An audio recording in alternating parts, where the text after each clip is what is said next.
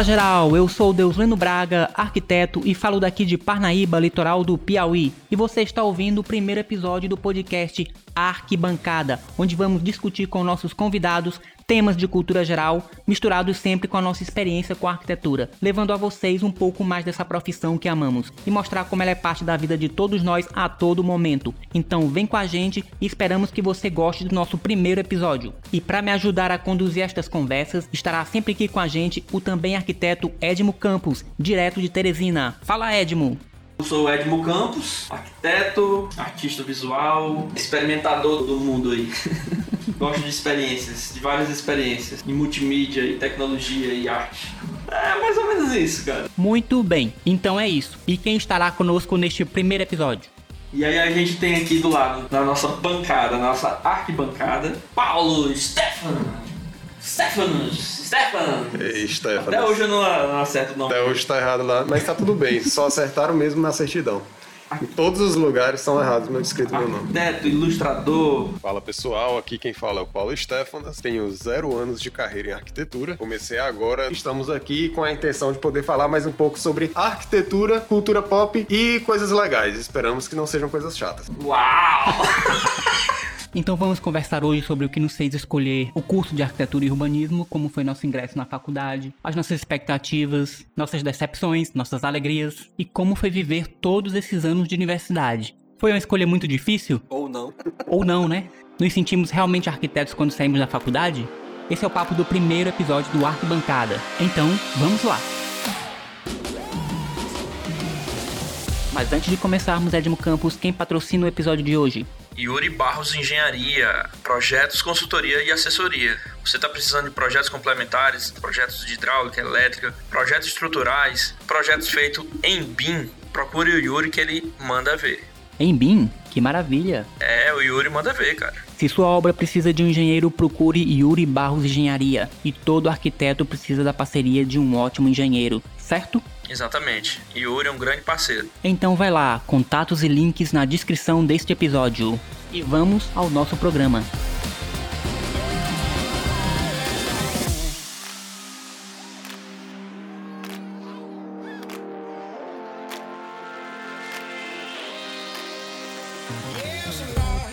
Então, Paulo, você que é o mais recente arquiteto aqui dentre nós, já que eu e Edmo nos formamos há mais tempo, como foi que você decidiu que queria ser arquiteto? Foi uma escolha pensada antes de entrar na faculdade? Ou a coisa aconteceu meio que por acaso? Foi uma escolha muito difícil ou não? Não, já respondendo a pergunta, não foi difícil escolher arquitetura. Difícil foi a escolha de se manter no curso de arquitetura. Se manter. né? É verdade. Realmente é o principal desafio.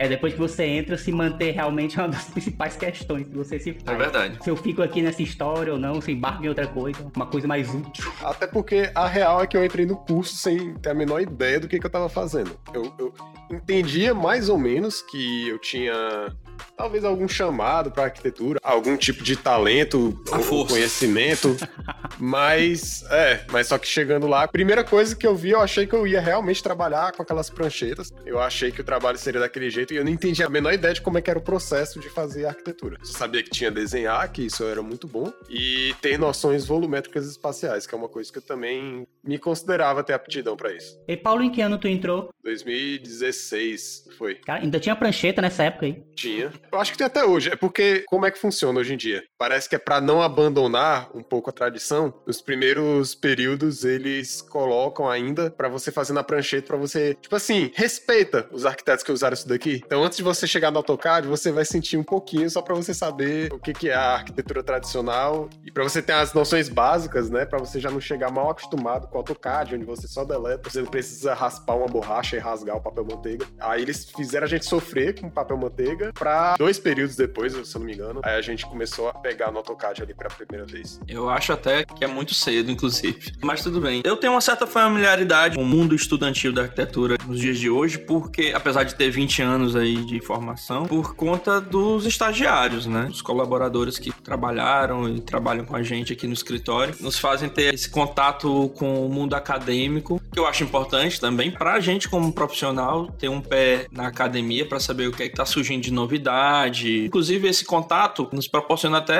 visualizar que existem alguns problemas na formação do estudante hoje né? Que seriam problemas que deveriam realmente ser sanados. Acontece um meio que um abismo entre a academia e o mercado e a vida profissional, né? Mas eu também, assim como o Paulo, escolher arquitetura foi um caminho praticamente natural. Desde muito novo eu sempre gostei de desenhar, como eu já falei até outras vezes para vocês. Minha família sempre dizia: "Ah, vai ser engenheiro, vai ser arquiteto". Eu nem sabia o que é que significava isso. Depois na frente é que eu fui observar e entender direito o que é que um arquiteto fazia, o que é que um engenheiro fazia. E gostei da ideia de trabalhar com desenho. Então, o desenho foi minha porta de entrada para arquitetura, mas como mesmo vocês falaram aqui, lá dentro é um outro universo, digamos assim, se abrem outras portas e a gente entende que arquitetura não é desenho. A arquitetura não é só a comunicação através do desenho, tem muitas outras coisas, isso é só uma nuance do que o curso te exige. Esses outros desafios que eu tive que realmente superar. Entender também que desenho técnico é totalmente diferente de um desenho artístico. Enfim, foi um caminho natural, sabe? Entrei muito feliz no curso, inclusive passei para engenharia em Recife, mas optei por ficar no curso aqui em Teresina, porque, enfim, era o curso que eu queria, já era a cidade onde eu morava. E é isso, foi isso mais ou menos o início do processo para entrar no curso de arquitetura. E tu, rapaz? E tu, É, Deus e tu? Tu não fala não? Não, calma, peraí, pra que essa pressa? Assim como eu, tu também é da época do vestibular. Mas antes do vestibular, tu já pensava em escolher entre outras carreiras? Ou a opção foi sempre entre arquitetura e engenharia? Na realidade, eu já tinha uma ideia meio que formada do que eu queria fazer já no científico. Na nossa época era científico. Então, sei lá, desde o primeiro ano do científico eu já tinha uma ideia que eu queria fazer arquitetura. Inclusive, eu falava para os meus colegas da turma que o curso que eu ia optar era de arquitetura, né? Então, tive essa ideia fixa desde o início do científico e foi uma coisa assim, natural, né? Não foi algo difícil, né? Até porque já tinha arquitetura aqui, felizmente. Quando eu comecei a estudar aqui em Teresina, que eu vim exatamente nesse período de preparação para o vestibular, já tinha o curso de arquitetura. Tinha uns três turmas, exatamente. Eu sou da quarta turma de arquitetura do Piauí, né, que começou pela Federal. E foi esse o processo. Era esse caminho que eu queria seguir. Mas tu se achava como estudante que tinha informações suficientes sobre o que era o curso de arquitetura? Eu não sabia exatamente, mas tinha uma ideia assim bem vaga. Acredito que hoje em dia as pessoas entram com informação muito mais concreta do que é o curso. Eu entrei bem, bem, mas bem verde mesmo. E foi bem mais complicado realmente nesse sentido de adaptar aquela ideia que eu tinha na cabeça com a realidade do curso e depois pós-faculdade a realidade do mercado. Foram duas realidades que eu tive que enfrentar. Mas essa ideia do curso de arquitetura, do que é que faz um arquiteto, é uma cortina de fumaça do que é realmente arquitetura, entendeu? Eu vejo muito por esse lado. Não, é muito doido porque no ensino médio eu era o mais convicto da minha sala do que, que eu queria fazer. Eu dizia que era arquitetura, todo mundo sentia até inveja, porque todo mundo tinha muita dúvida. Engraçado, inverteu. Depois que cada um entrou no curso, eu fui o menos convicto. Mas acho que do mesmo jeito do Edmond aí, não entendia nada, cheguei muito verde, embora já fosse muito mais é, explicado o que, que era arquitetura, o que, que se faz arquitetura. Eu não tinha a menor noção do que diabo que eu ia fazer lá. E o engraçado é que dentro do curso, os professores não explicavam, eles não começavam o curso explicando o que, que o arquiteto faz. Eles começavam, já chegavam ensinando como se a gente já soubesse o que, que o arquiteto faz e só ensinando como fazer. Eu comecei aprendendo o como, mas não o que fazer. O porquê fazer. O porquê fazer. Começava assim, já, meu Deus, tá bom, vamos aí.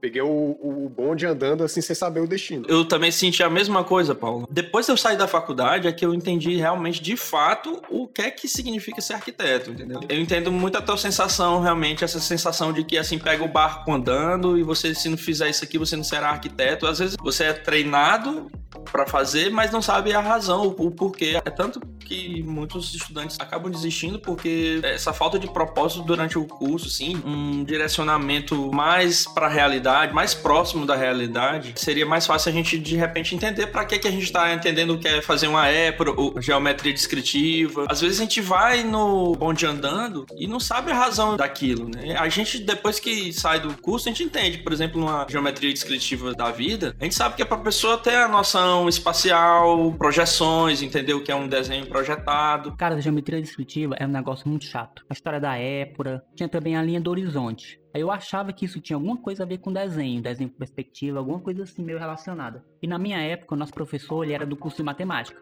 E por melhor professor que ele fosse, por mais que ele entendesse de matemática como ele entendia, ele não ia saber passar pra gente onde a gente ia utilizar aquele conhecimento de geometria descritiva na hora de fazer um desenho técnico, por exemplo. Na hora de começar a passar pro papel a representação de um desenho tridimensional, que era o que a gente ia acabar vendo em desenho técnico depois. Então meio que aquela disciplina toda ficou meio sem propósito. Eu mesmo fui fazendo tudo aquilo meio por fazer, sem saber qual era a finalidade daquela coisa toda. Aí depois de um tempo a gente descobre, depois de sair do curso, a gente descobre para que, que servia uma épora, para que, que servia a linha do horizonte e qual era a utilidade de uma geometria descritiva de uma forma geral, na representação de um desenho de arquitetura. Exatamente. Não, e quando a gente entende depois no mundo da arquitetura mesmo, as noções que aquela disciplina começa a passar pra gente, porque eu acredito que não passa totalmente as noções espaciais, mas se isso fosse, se a forma de apresentar aquela matéria fosse diferente, digamos assim, poderia ser muito mais instigante, né, cara? Sim, sim. Até brinco, né? Eu cheguei até a falar aqui no escritório que, sei lá, uma semana de, de Minecraft seria muito mais útil do que seis meses ou um ano de, de geometria descritiva. Caralho, isso é muito real.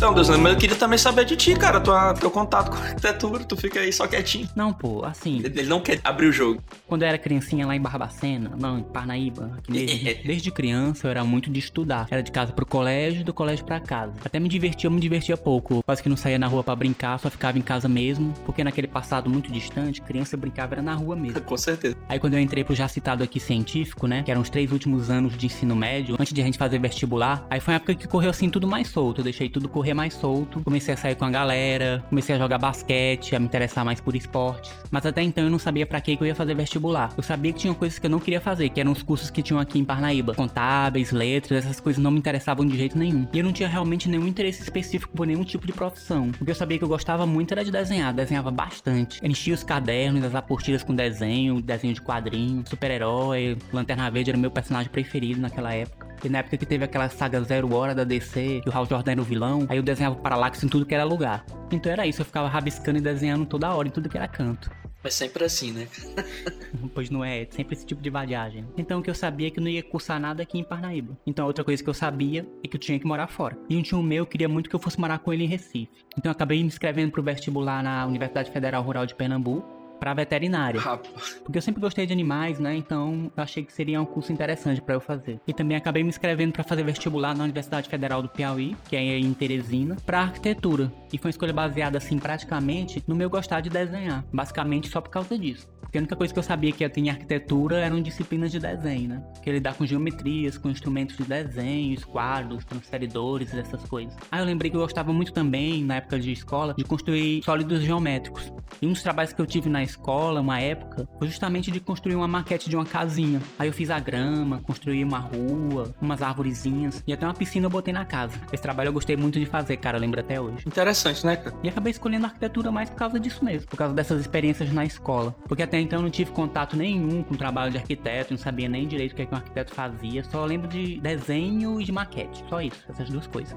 E foi assim que eu acabei entrando pro curso de arquitetura na Federal. O vestibular era primeiro na Federal aqui do Piauí e depois é que eu iria fazer na Federal Rural de Pernambuco. Só que como eu passei aqui, eu acabei me decidindo mesmo por ficar e cursar o curso de arquitetura e nem fui fazer o vestibular em Recife. E foi assim. E acho que ainda não sei totalmente o que um arquiteto faz até hoje, né? Eu continuo descobrindo isso a cada dia. É verdade. Vocês falando aí, eu tava me questionando assim, quantos profissionais de arquitetura a gente conhecia antes de entrar no curso de arquitetura? Cara, zero. Eu zero. Conheci ninguém. É, hoje eu não conheço. não me conhece, não. É, calma. Não, cara, mas assim, é olha, a gente. é, exato, né? O Edman é pichador. Não, cara, mas, mas veja, quantos profissionais de arquitetura, digamos, você conheceu antes de fazer arquitetura? Assim, eu digo, ah, eu conheço fulano, é arquiteto, ele trabalha, faz isso, aquilo, outro. Por exemplo, eu não tive aquela, digamos, aqueles contatos com profissionais do mercado que às vezes os colégios levam para fazer uma aula, para te inspirar e tal. Não tive esse contato, né? Que às vezes as escolas fazem isso para os estudantes, qual é o caminho que ele realmente está seguindo, né? Mas veja, hoje é complicado, imagine na época que eu iniciei. Eu entrei em 96 na Federal, né? 1996. Antes disso, eu não tinha contato nenhum. Conhecia engenheiros, né? Conhecia, digamos assim, sabia o que, é que um engenheiro fazia, porque eu já tinha observado obras, né? Que é a execução das ideias, né? Mas as ideias em si, como é que elas surgiam e como era o processo, eu não tinha a menor noção disso, entendeu? Aí a gente vai pelos exemplos que a gente tem, que a gente tinha, nos livros que a gente lia, e conhecimentos gerais mesmo, que é o Oscar Niemeyer, o Lúcio Costa, e é muito por esse lance, né? Eu acredito que se eu tivesse conhecido um trabalho de um arquiteto realmente de fato, ter conhecido pessoalmente um arquiteto antes, talvez eu tivesse até aproveitado melhor o curso e entendido algumas coisas que não foram explicadas durante o curso e eu só fui entender depois. E continuo aprendendo, né? O que é arquitetura. Né? É, eu também. Não sei vocês, mas eu não conhecia, não conhecia ninguém. Agora médico, engenheiro, advogado. Inclusive meu pai médico, né? Tinha tudo para seguir uma carreira de médico, né? Com exemplos dentro de casa, mas essa veia arquitetônica, veia artística me levou para um outro caminho. É, e o espaço que o arquiteto tem na mídia, de uma maneira geral, ele é bem reduzido. Hoje em dia até um pouquinho melhor, por causa de alguns programas, de alguns reality shows, mas ainda assim você percebe que é um negócio meio de nicho quando você compara o tamanho do impacto que tem o trabalho do arquiteto na cidade e na vida das pessoas. Exato, a gente tem uma ideia bem vaga, né? Pois é, pô. E é um negócio doido, porque quando eu via arquitetura, eu via assim, a mais macro possível, até um pouco com urbanismo e tal. E, no entanto, quando eu via aqui em Teresina, né, falar de arquitetura, é quando eu ligava lá meio norte, aí tinha aquelas duas arquitetas, sempre alguma convidada falando sobre a arquitetura da alta sociedade e não sei o que. Eu, ah, eu não quero isso aí não, pô. Aí me dava uma desestimulada assim, mas eu ficava, não, pô, mas peraí, acho que os caninhos mas não tá muito preocupado com isso não, pô. Eu acho que tinha alguma outra coisa aí que arquiteto faz. E aí eu ficava tentando descobrir isso no meio da faculdade. Só que o ruim, aí voltando naquele assunto lá da gente não saber qual é o objetivo final, o que, que o arquiteto faz durante o próprio curso. Por exemplo, eu não sabia quando o professor dizia, cota daqui para cá, daqui para lá. Assim, pô, mas por quê? O que que eu tenho que cotar? Por que que eu tenho que cotar? O que que eu tenho que saber que deve ser cotado e o que que não deve ser cotado? Eu não sabia disso. Sim, sim. Caso alguém não saiba, cotar significa você demonstrar no desenho as dimensões do objeto que você está mostrando. A espessura de uma parede, o tamanho de uma parede, o tamanho de uma porta, de uma janela, esse tipo de coisa. Exato, exatamente. Não tinha essa noção. Eu ia fazer, por exemplo, uma maquete eu ficava preocupado, passando horas escolhendo o poste que fosse específico, idêntico ao poste da rua, sabe? Eu achava que tinha que ser extremamente fidedigno, sendo que não era necessário, entendeu? Eu perdia tempo em coisas que não precisava perder tempo com aquilo. Exatamente porque não me diziam qual era o objetivo. Uma coisa, por exemplo, eu não tinha noção de que existem diferentes tipos de plantas. A planta de layout, a planta técnica, a planta de piso, a planta de. Eu achava que tinha que cotar tudo no mesmo desenho. Eu ficava, caraca, mas não vai caber tudo aqui e tal. E aí eu ficava assim, mas vai ficar uma confusão, uma bagunça, o que que eu tenho que cotar, o que que não tem. Eu achava que até o espaço entre os azulejos, né, que é aquele respirozinho, eu achava que tinha que cotar. É junto. Rejunte. É, eu não sabia, pô. Eu tinha acabado de sair da escola, não tinha a menor noção de nada. O que era a necessidade, não tinha a menor noção disso. E não se falava. Foi lá pro final do curso que eu comecei a ter essas noções mínimas, que é só pra saber onde é que eu tava esse tempo todo, pra depois, quando eu terminar a faculdade, eu começar a entender também outras noções, como de fazer orçamento, a vida real, né? Verdade verdade, cara. A gente fica na Matrix, né? É, e falando desse primeiro contato com o curso de arquitetura e essa questão do objetivo, tinha uma coisa que bugava muito a minha cabeça, é que as primeiras disciplinas do curso, muitas delas eram só de criatividade pura, né? E elas não tinham muito outro objetivo que não fosse fazer você entrar em contato com a parte artística, com a parte plástica, de materiais, de objetos, cores e formas. Mas não pareciam ter um objetivo prático do ponto de vista arquitetônico, da construção de alguma coisa. Era tudo bem legal, mas me fazia sentir assim um pouco perdido. Era, tinha a oficina de plástica, né, com a professora Isalina. Eu adorava essa disciplina.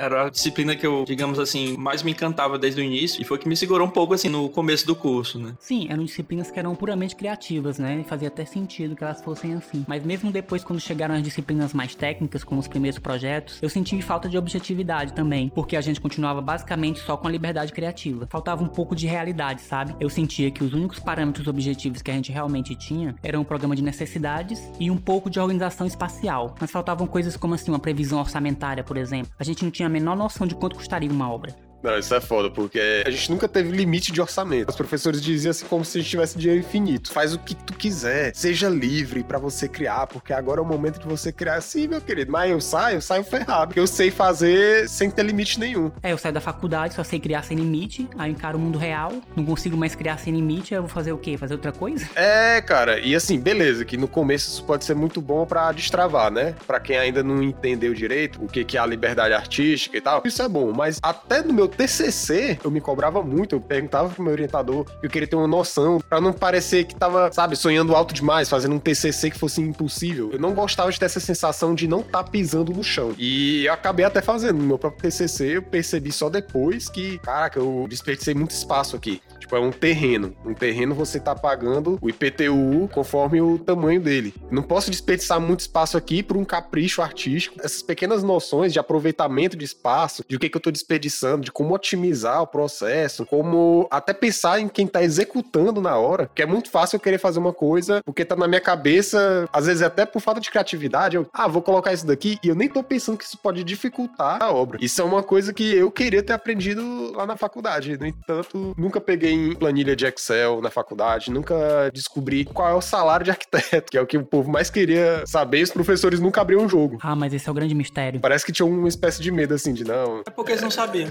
Eu acho que é, talvez, talvez fosse. Mas nem preço de material, nada, zero, zero. Sabe assim, se chegasse dizendo, ó, uma obra custa 50 mil, pra gente a gente não fazia a menor noção. Simplesmente acreditar, porque a gente não tinha nenhuma referência. É, justamente isso. Você sente falta desse budget, de ter um valor X que você vai utilizar pra realizar aquele É projeto. verdade, cara. Porque isso é que acontece na vida real, você trabalhar dentro de um limite orçamentário pra cada projeto. Eu concordo até de certa forma de você ter uma certa liberdade, que meu processo criativo vai da divergência, a gente vai para o momento de divergência, que é o momento de criatividade, onde as ideias se chocam e o céu é o limite, aí a gente come... é como se você tivesse... recebesse um mármore bruto que você fosse lapidando, acabando até chegar no projeto final, né, no projeto executivo. Vai ter um momento desse processo aí que a gente vai ter que realmente parar com as ideias preliminares, os primeiros estudos e tal, e começar a colocar isso em prática, na parte técnica executável. Então, nesse momento, é o momento de convergência, né? Mais técnico, mais racional. E eu acredito que a arquitetura é muito disso, essa ponte entre o lado criativo, que deve aflorar no primeiro momento, e acho que isso é, é necessário para a gente criar o máximo de possibilidades criativas possível para escolher a, digamos assim, a mais eficiente para aquele projeto, né? Ela vai ter que passar por esse processo de convergência, onde a gente vai começar a lapidar coisas como, por exemplo, ah, não posso colocar esse tipo de acabamento porque vai interferir no meu orçamento, aí, bom, aí já é o lado racional entrando no processo. Curso de arquitetura, falta realmente botar o pé no chão, né? Não só a cabeça no céu, mas o pé no chão é importante para a gente entender a realidade do mercado. Esse lance do orçamento, de você ter um teto, um limite, ter parâmetros legais. É, legislação e norma técnica, a gente realmente vê isso na faculdade. A gente vê realmente até, de certa forma, os parâmetros legais de uma forma bem interessante realmente no curso, né? Mas em relação à orçamentação, falta um pouco dessa realidade mais dura, né? Até porque a gente está num período de crise e a gente trabalha muito com escassez. Muito mesmo. 80 ou 90% dos arquitetos do Brasil é trabalhar com escassez. Pessoas que não têm orçamento suficiente, que não têm um financiamento. E trabalhar na escassez, de certa forma, aguça a criatividade, porque a gente vai ter que descobrir opções, usar muito desse jogo de cintura. É, isso é bem a realidade mesmo. E ninguém aqui quer romantizar um cenário de falta de recurso, né? De pobreza. Mas você vai acabar tendo que ser muito mais criativo para contornar esse tipo de problema. E isso, a escassez é excelente para desenvolver a criatividade, mas esse ponto aí que deveria realmente ser exercitado no curso com mais propriedade, entendeu? Com bases reais. Assim, o estudante tem uma noção muito melhor de como, digamos, até argumentar em cima de algumas opções arquitetônicas que ele queira tomar durante a vida profissional e não ficar à mercê de outras pessoas dizendo, ó, esse piso aqui é caro, não bota. Porque de repente a gente deixa de usar um acabamento que seja ideal para um cliente, que seja interessante, eficiente um cliente, por ficar nesse mundo empírico e no chute, entendeu? É legal essa analogia aí, como se fosse um mármore que você vai esculpindo, você tem liberdade. Só que o negócio é que nesse exemplo aí do mármore, você já tem ali um monolito com tamanho delimitado e agora você só vai tirando as partes. Não tem a pedreira toda, né? Não, é porque ali, ali você só, já tem o tamanho. A sua escultura vai obrigatoriamente ficar só menor do que aquele monolito antes. É ao contrário. Agora, na faculdade, é como se fosse uma escultura de argila que você vai colocando argila e a argila é infinita. Entendeu? Analogia? Entendi, entendi. Porque aí, se você coloca um limite e você trabalha a sua criatividade nesse limite, você começa a saber onde você tem que focar a sua criatividade. Você já desenvolve cedo isso. É, e não deixar pra aprender isso só depois na prática profissional, né? Sabe qual a melhor analogia pra isso? Passou agora outra analogia, olha só. O cara da analogia. Dança do TikTok. Nossa. Antes você não tinha, quando não tinha TikTok, você dançava numa pista de dança. A dança era aquela lá do El Chan lá, que você se mexe muito. Aí quando foi no TikTok, o pessoal inventou umas danças que cabem dentro da telinha. Aquela que você mexe mais só o braço aqui, bota em volta do pescoço. arquitetura é o passinho, né? É verdade. E não é contraditório, né, gente? Porque a arquitetura se faz dentro de limites, né? A arquitetura é a delimitação de algo no espaço. Exatamente. É orçamento, prazo e espaço. É isso aí. São os três limites principais. É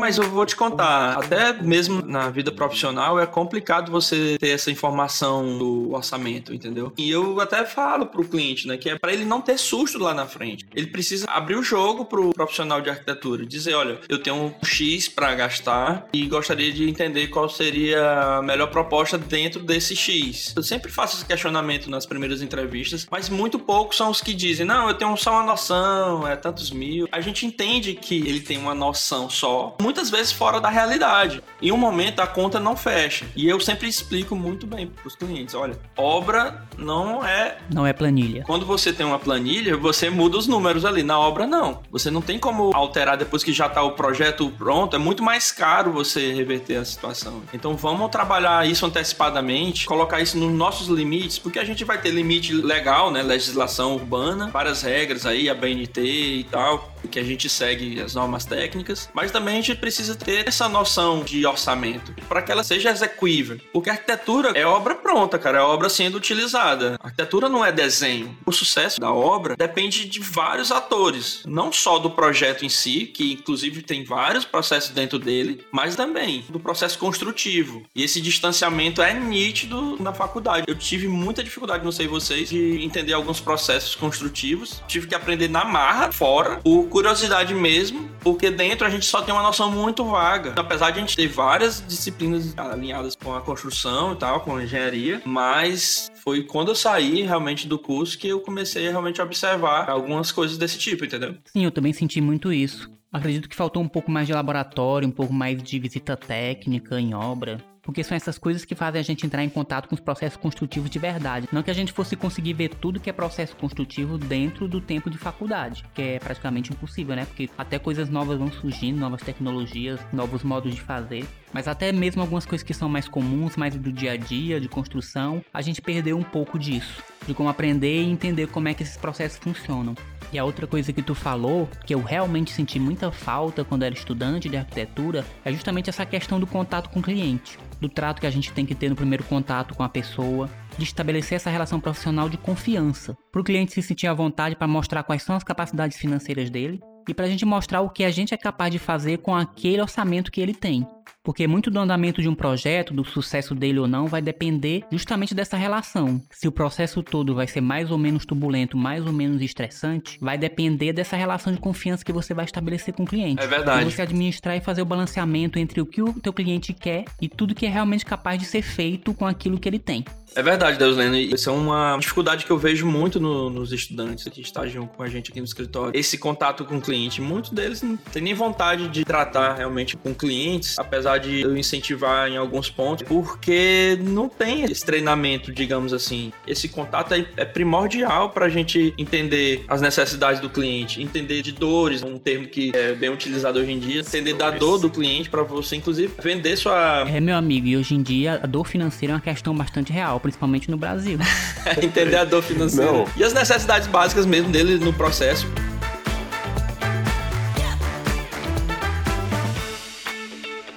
Costumo fazer uma analogia quando eu estou explicando o meu processo criativo no projeto, que o que eu faço é uma jornada do herói. O arquiteto, ele é apenas o guia, ele é o mestre, né? Ele é aquele momento que o herói está perdido e aí você vai guiá-lo até o resultado final, até o final feliz, digamos assim. Pô, mas é um guia que nem o mestre dos magos ou não? Eu só vou ser o guia dele. Como? Um guia do mestre dos magos. Exato, cara. Não, pô, é... aí tu some. Não, pô, aí tu lasca teu cliente, né? mas, some na hora que precisa. Mas, mas veja, é isso, a gente tem que trazer ele pro ponto central, né? O protagonismo não é do arquiteto, o protagonismo é do cliente. O arquiteto não tá ali para resolver suas necessidades estéticas, não. Eu acredito, inclusive, que o lance autoral na arquitetura, eu acho, digamos assim, não tem nada a ver com a arte mesmo, com as demais artes. Não sei se o Paulo tem essa mesma visão. A arquitetura tem um propósito. Existe um propósito realmente concreto em cima daquilo. Algo que está muito mais ligado ao protagonismo do cliente. O cliente realmente é quem tem papel principal. E eu tento trazer ele pro processo. para que ele também sinta parte dessa construção criativa, entendeu? Sim, claro. Eu digo para ele: olha, se você não vir aqui para analisar o que a gente está criando e de repente está cooperando com mais ideias, não vai fluir. Lá na frente você de repente vai ter uma casa, mas não vai ter um lar porque não vai se reconhecer naquele espaço. É engraçado, vocês estão falando aí ainda no assunto sobre diferenças entre faculdade e vida real. Fora a questão do orçamento, tem isso. Na faculdade, a gente é o nosso próprio cliente. A gente não aprende a ter que lidar com os desejos e as picuinhas de outro. de, outras pessoas, né? Uma coisa é você chegar pro cliente e fazer o que ele deseja. Às vezes você tem que dizer o que, que ele precisa. Porque você tá ali, aí o cliente chega e quer fazer uma estufa na casa dele. Você vai explicar para você convencer ele de que, olha, isso aqui você vai ver, você vai se arrepender, não vai dar certo. É muito complicado.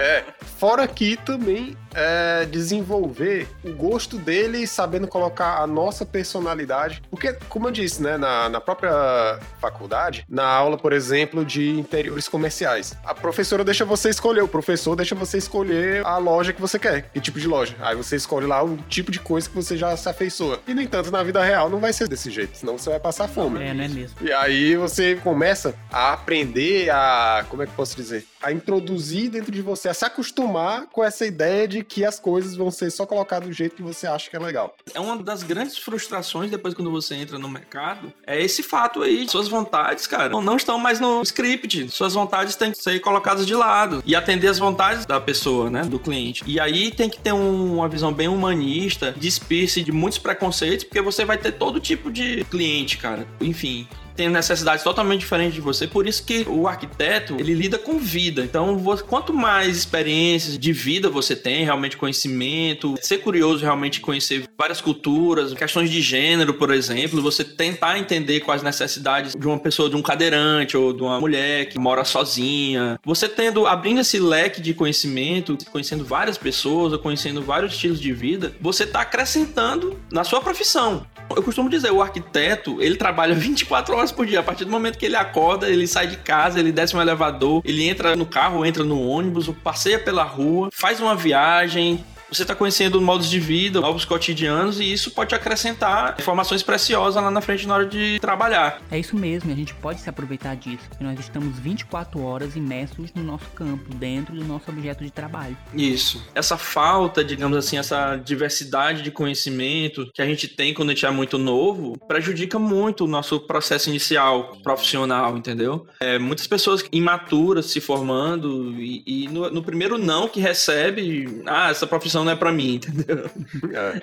Porque a gente é acostumado a ter, não ter limite. Então, resumindo, somos todos umas crianças mimadas, é isso. Chegamos a essa conclusão, então, né? Exatamente. É, é mal acostumado, na verdade. Não, e, e, tem essa questão. Quando você é imposto limites, os critérios dos limites do professor é outra coisa completamente diferente dos critérios do cliente. O professor ele vai mandar você refazer por um motivo, vai achar que a sua proposta tá boa, enquanto o cliente é o contrário, ele não tá nem pra parte técnica e ele acha que sua proposta tem que ser mais assim, vai alterando e tal. Isso. É, são papéis diferentes, são relações diferentes, né? Pronto. Você foi apre aprender de uma forma a ser criterioso na faculdade, e aí quando você acha que o cliente, ah, ele aprovou, você não tem o um professor para dizer que tá errado. É verdade, mas aí tem as normas que você deve seguir e o orçamento, né? Teoricamente tem que seguir também. Mas é isso, essa falta de parâmetro, um pé na realidade e diversidade, muitas pessoas têm essa dificuldade depois quando entram de entender que a cidade, as pessoas são o nosso laboratório. A gente tá o tempo todo olhando a cidade e dizendo, olha, essa situação não dá certo, esse corredor de ônibus não vai dar certo, enfim, é como se um médico estivesse olhando uma radiografia o tempo todo. A partir do momento que acorda, então você fica olhando, digamos assim, alguns defeitos,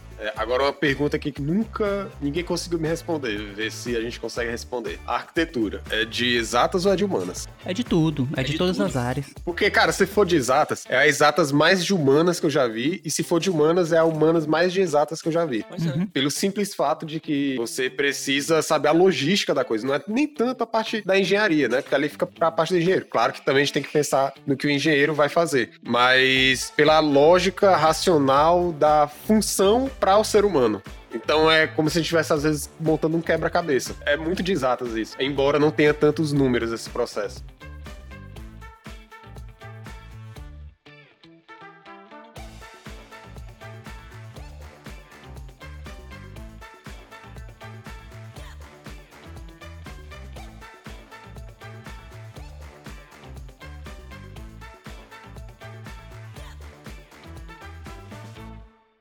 E aí, tá gostando do episódio? Vamos fazer uma pequena pausa para o nosso último patrocinador e voltamos em seguida.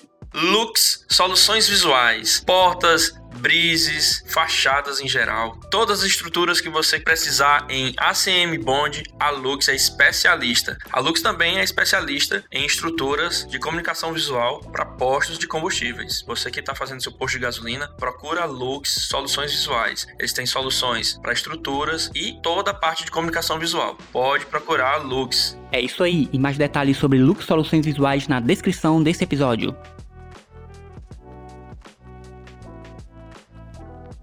A arquitetura está à nossa volta o tempo todo, desde a função mais básica milhares de anos, que é a de abrigo, e vem acompanhando e sendo modificada pela gente o tempo todo. Então ela está em quase todas as áreas do conhecimento humano. Até mesmo quando nós formos deixar a Terra para ir habitar outros planetas, a gente vai ter que pensar em maneiras de como a gente vai se relacionar com esses novos ambientes, esses novos lugares. Quais os materiais que a gente vai ter disponível, que técnicas a gente vai ter que utilizar para continuar existindo e vivendo. E tudo isso é arquitetura também. Então não tem como separar o ser humano da arquitetura. E por isso mesmo a gente tem que estar sempre pensando na sociedade, no ser humano, nas suas necessidades, nas suas novas necessidades, novas aspirações, novas técnicas, novas tecnologias, para pensar e fazer arquitetura com cada vez mais qualidade em prol das pessoas.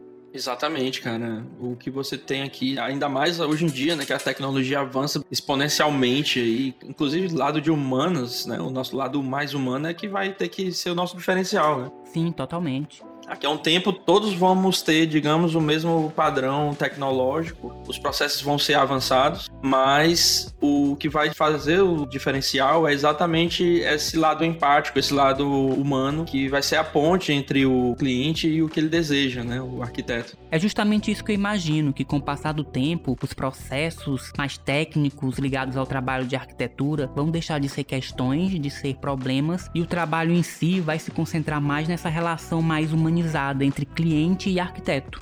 Exato, cara. Ainda mais nesse mundo de programação que os processos são facilitados, você chega com a planta e o programa lá lhe dá vários tipos de layout ideal, mas ideal para quem? Quem vai fazer essa curadoria? É o arquiteto.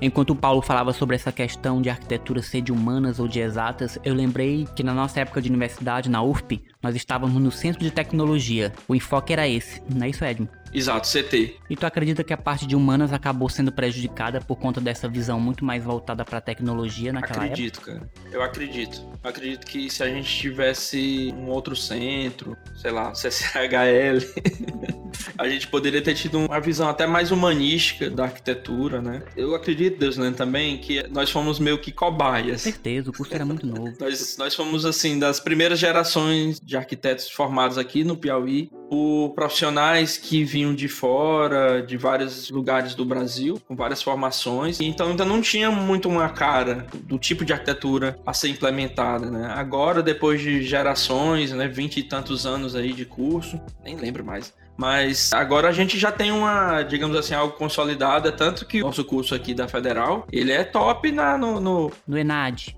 na avaliação do MEC, né? Ah, é, é exatamente, é, é, curso A. Sim, sim, isso mesmo. Se eu não me engano, é o único aqui no Piauí. São 30 anos de evolução. Eu sou da quarta turma.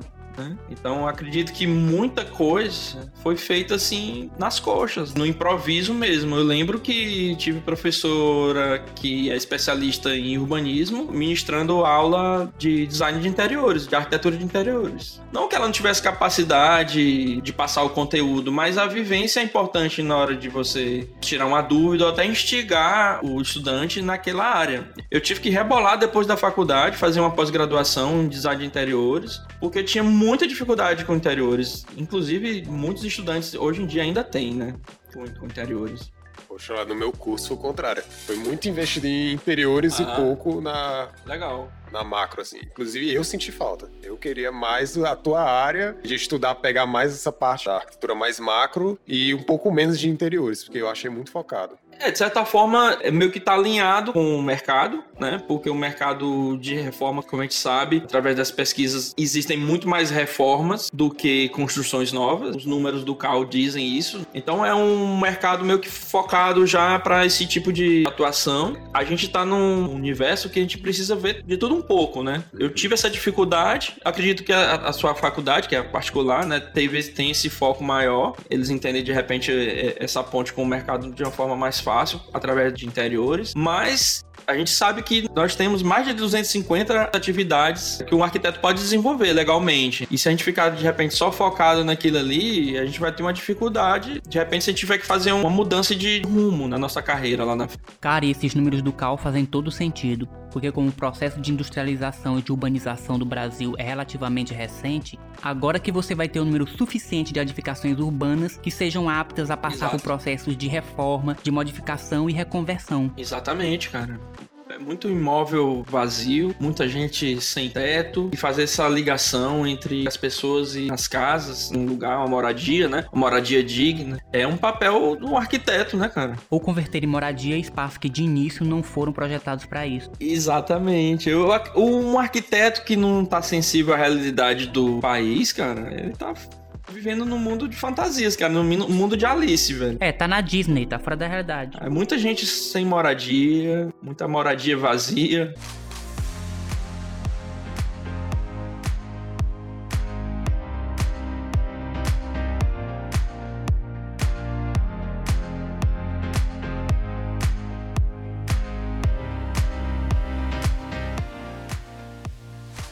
Doido. Vocês estão falando agora aí de praticamente plano diretor. Eu vi um vídeo agora, vocês sabem que é o Iberê Tenório, né? Do Manual do Mundo. Sim, claro. Cara, aquele ali é um, um dos melhores canais que existe no YouTube, assim. A melhor coisa que veio existir na internet. Rapaz, o Manual do Mundo era um dos melhores blogs da internet. E os vídeos de ciência do Iberê no YouTube são fantásticos. É, não. É sensacional. Ele fez um vídeo que era o que exatamente que eu precisava assistir na faculdade durante a aula de plano diretor. Olha só como é simples o título do vídeo. Como é feito um bairro. Ah, esse é ótimo. Aí lá ele, ele não fala do plano diretor, ele não fala toda a parte técnica, ele fala para pessoas leigas, né? Então ele diz assim: então aqui a gente tem um projeto, ele só mostra assim a prancha enorme, impressa aqui o projeto, e vamos ver como é que funciona aqui. Aí ele vai lá pro trator, aí ele mostra é, a escavação, que tem um monte de lote. Aí aqui vai passar né? a terraplanagem, aqui vai passar a rua. Agora, aqui a gente tem esses canos aqui que vai ser o cano de esgoto. Eu preciso que ele fique assim e tal, porque senão. Agora você imagina como seria se todas as pessoas dessem descarga ao mesmo tempo. Esse cano precisa aguentar. Ele começa a dar um- uns exemplos assim e mostrando lá, junto com o pessoal de luva e bota, que o caraca, era isso que eu precisava ver antes de entrar na parte de plano diretor, porque as normas e tal, né? porque eu ficava assim apenas nessa parte teórica, eu não conseguia visualizar isso. Era como se estivesse só decorando uma constituição. Eu não conseguia ver, entendeu? Sabe, visualizar aquilo tridimensionalmente no espaço. Uhum. Aí aquilo ali é uma coisa que me dava noção e que eu não tive.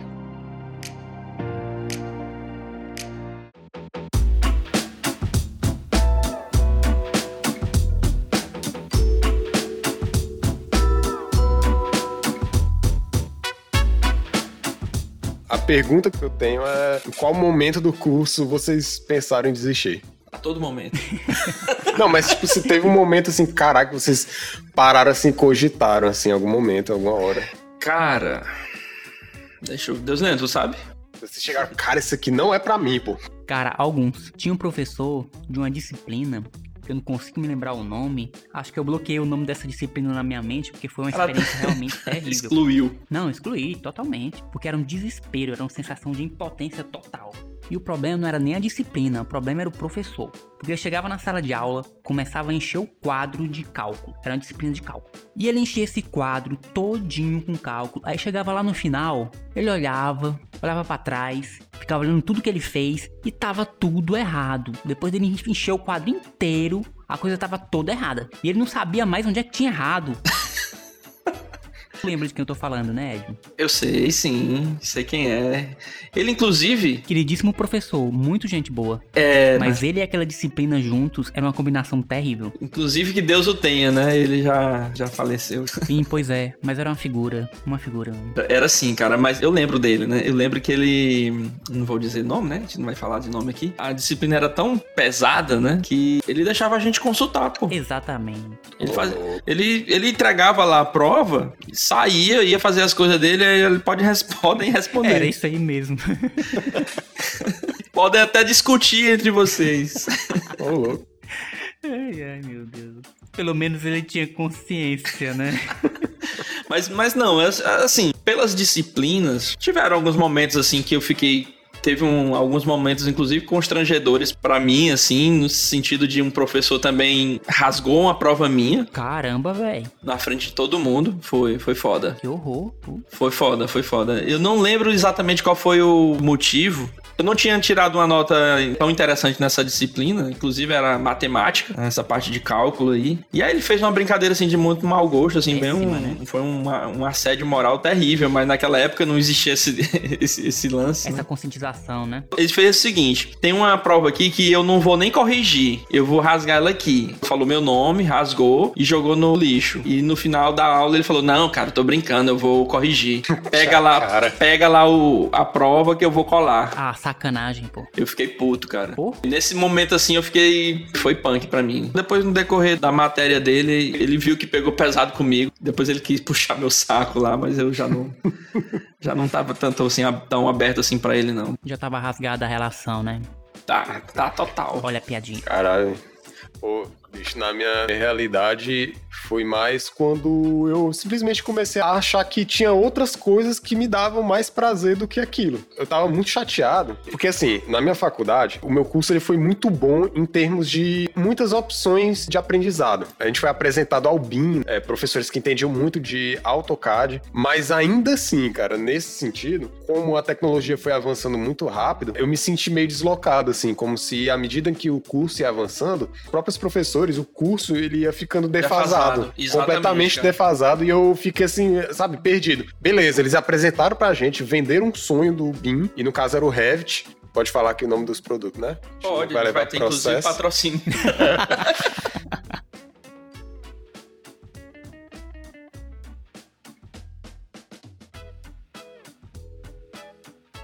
foi apresentado o Revit pra gente, assim, vender o sonho e tal, aqui a gente vai otimizar o seu trabalho. Eu acho que se quatro da minha turma permaneceram com o Revit, foi muito. Aí a gente chegou lá num projeto, num período que era o período, assim, conhecido como o pior de todos, né? Eu acho que era o oitavo e tal. E o professor, a galera não ia muito com a cara dele. E todo mundo tava meio que jogando a toalha. Eu, cara, esse aqui é o momento em que eu vou desistir, pelo menos do período, mas eu não vou desistir simplesmente trancando. Eu vou tentar ele e vou, sei lá, vou testar outra coisa aqui. É, eu tava cansado do AutoCAD, que pra mim é um programa super estimado. Eu não entendo como é que um programa até hoje tem cara de programa de espionagem da KGB dos anos 80. Uau. E até hoje ainda o pessoal paga aquilo ali. E o Revit eu também tava muito chateado, porque ele travava muito. E eu tinha que passar mais tempo tentando resolver problemas que ele me apresentava do que liberdade criativa. Eu, cara, quer saber? Vou experimentar aqui outro programa. E aí foi o momento que me falaram aqui do ArchiCAD, testei o ArchiCAD. E uma semana eu tava me perguntando por que que eu não conhecia nenhum arquiteto que usava esse programa.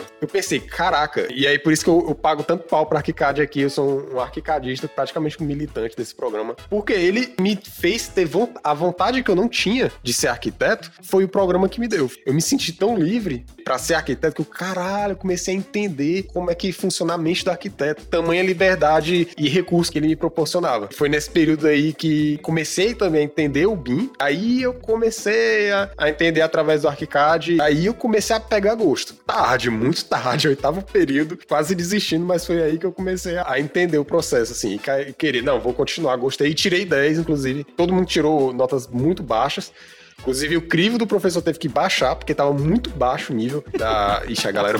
Não, só tá muito snob, mas, mas tá assim, ótimo. o elogio que eu recebi. ai, ai.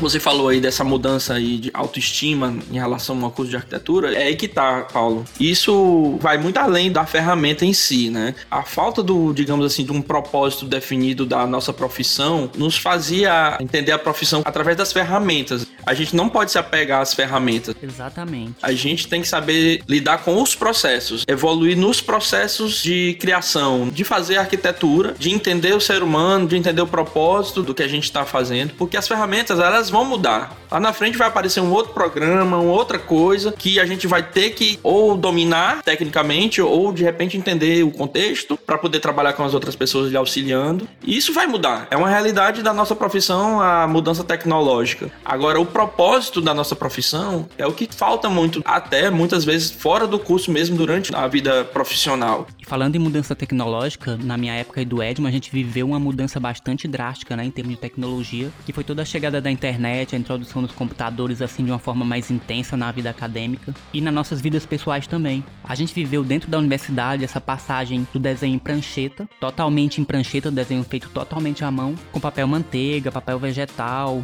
tinta nanquim, todas as ferramentas manuais, né?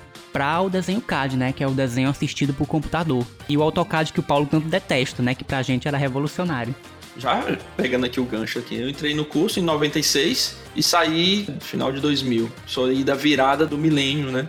As tecnologias que a gente tinha na época, eu vivi essa evolução, essa primeira evolução aí que veio com a internet. No início do processo, é, que foi em 96, a internet ainda estava engatinhando aqui, em Teresina, no Piauí e tal. Do meio pro fim do curso, eu tive que me adaptar a essa nova realidade. Eu lembro nitidamente, cara, eu demorei muito a ter um computador e ter internet em casa, né? Praticamente no final do curso. Mas eu via meus colegas falando: não, cara, eu te mando o arquivo pela internet, por e-mail. Eu ficava assim: como assim, cara? Tu vai mandar o trabalho para ele da tua casa? Tu não vai precisar levar lá? no computador dele, vai precisar levar o disquete. Não, cara, não, a gente. A gente, a gente anexa o arquivo e manda por e-mail. Cara, isso. Explodiu a cabeça. Bugou minha cabeça. Eu fiquei assim, transtornado. Eu fiquei, preciso disso. Tu imagina, cara, todo o trabalho que a gente fazia no início do curso, a gente tinha de repente que trabalhar de forma colaborativa. Eu tinha que levar minha parte escrita num disquete para um colega nosso lá, formatar, fazer uma apresentação. E isso, como muda, né, cara? E a gente. Total.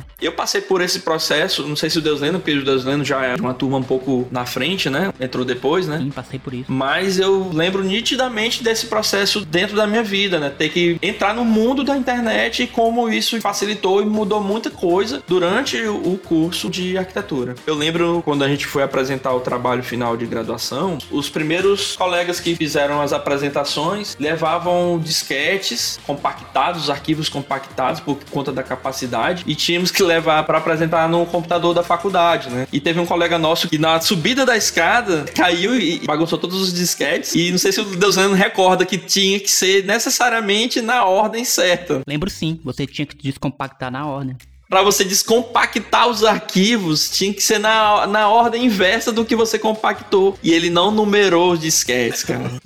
tu acredita que. Botou a etiqueta no disquete, né?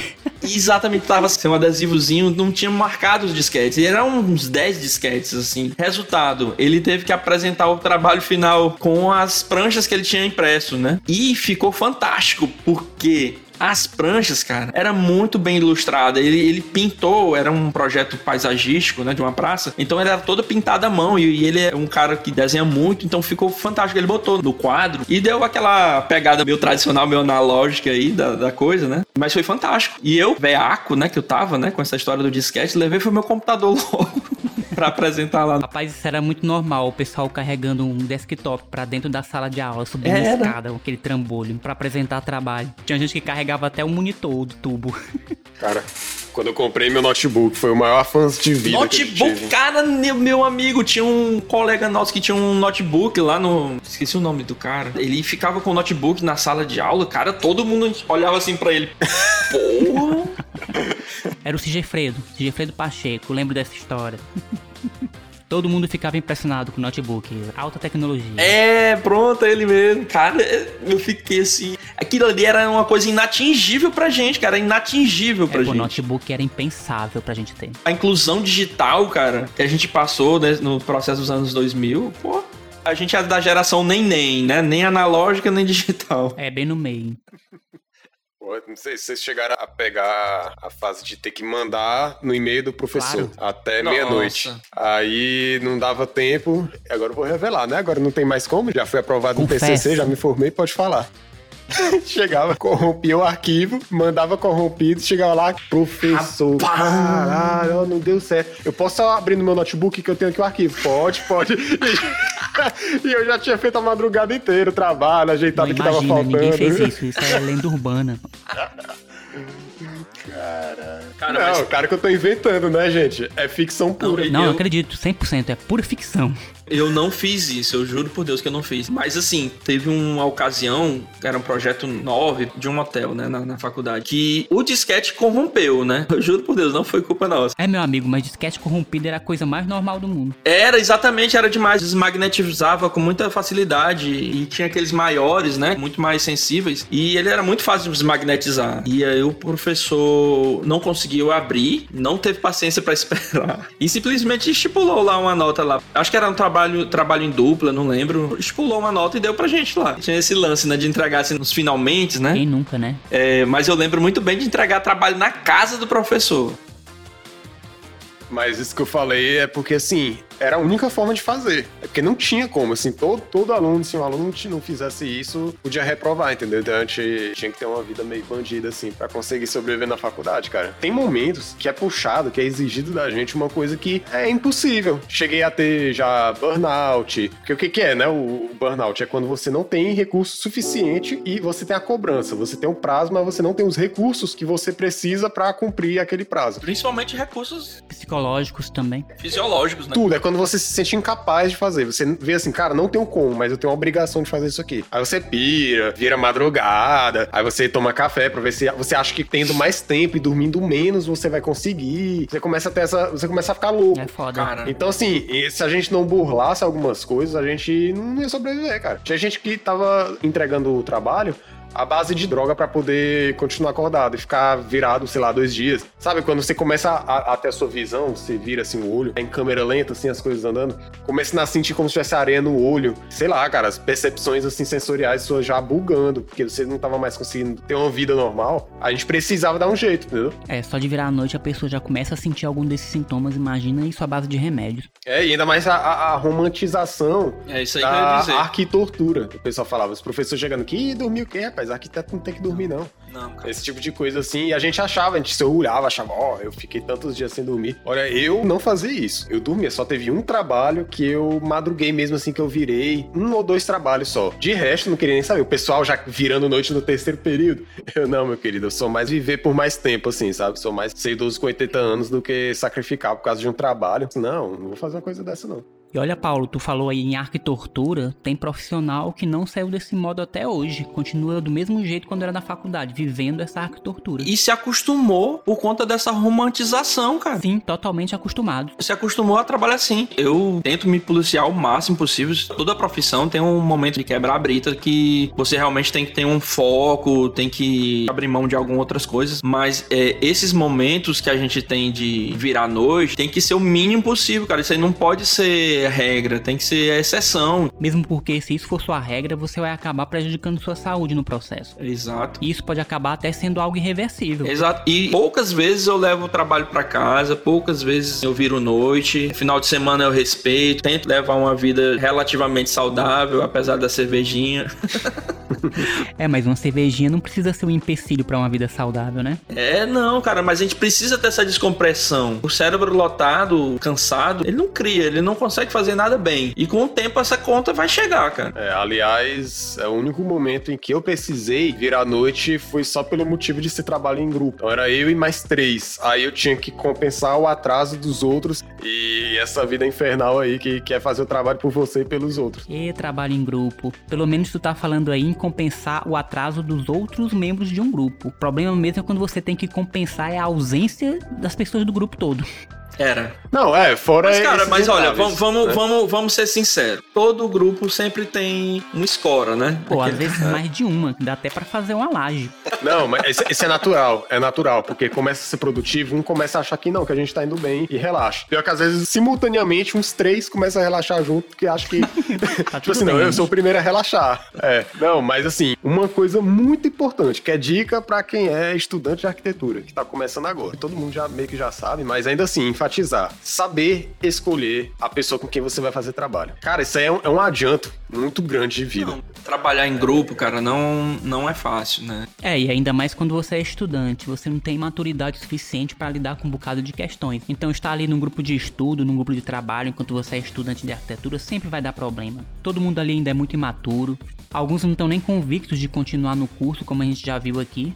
A gente mesmo passou por dúvidas e períodos de incerteza em relação ao curso, mas tem um lado bom em você trabalhar com grupos heterogêneos, né, com gente de todo tipo, porque assim você adquire experiência e adquire habilidade de administrar melhor grupos muito difíceis, né? Não vai Exato. ficar só naquela zona de conforto trabalhando com todo mundo que você se dá bem, com todo mundo que você tem afinidade. Isso. Isso te ajuda também a se preparar para a vida profissional, porque na vida profissional nem sempre você vai estar escolhendo com quem você vai trabalhar, quem vai ser seu cliente. Às vezes você vai trabalhar com equipes em que você não pode escolher com quem trabalhar, né, em determinado projeto, em alguma coisa mais específica. Exato. Então você pode aproveitar essa vivência dentro da universidade para começar a trabalhar essas questões, começar a trabalhar todas essas habilidades. É assim, cara. Engrossar o couro, né? Engolir sapo, essas coisas a gente tem começa na faculdade mesmo. E a arquitetura é coletivo, cara. Muito dificilmente você vai, você vai produzir uma arquitetura de qualidade trabalhando na sua bate-caverna. Tem que formar a Liga da Justiça, senão não produz arquitetura. Pois melhor que sejam os Vingadores então, porque Liga da Justiça não tá dando liga nenhuma.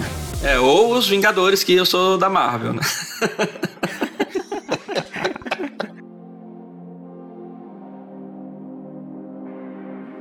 E é isso aí, geral. Fim de jogo. Por hoje ficamos por aqui. Não se esqueçam de conferir mais informações sobre o Arquibancada na descrição do episódio e até o próximo programa. Um abraço.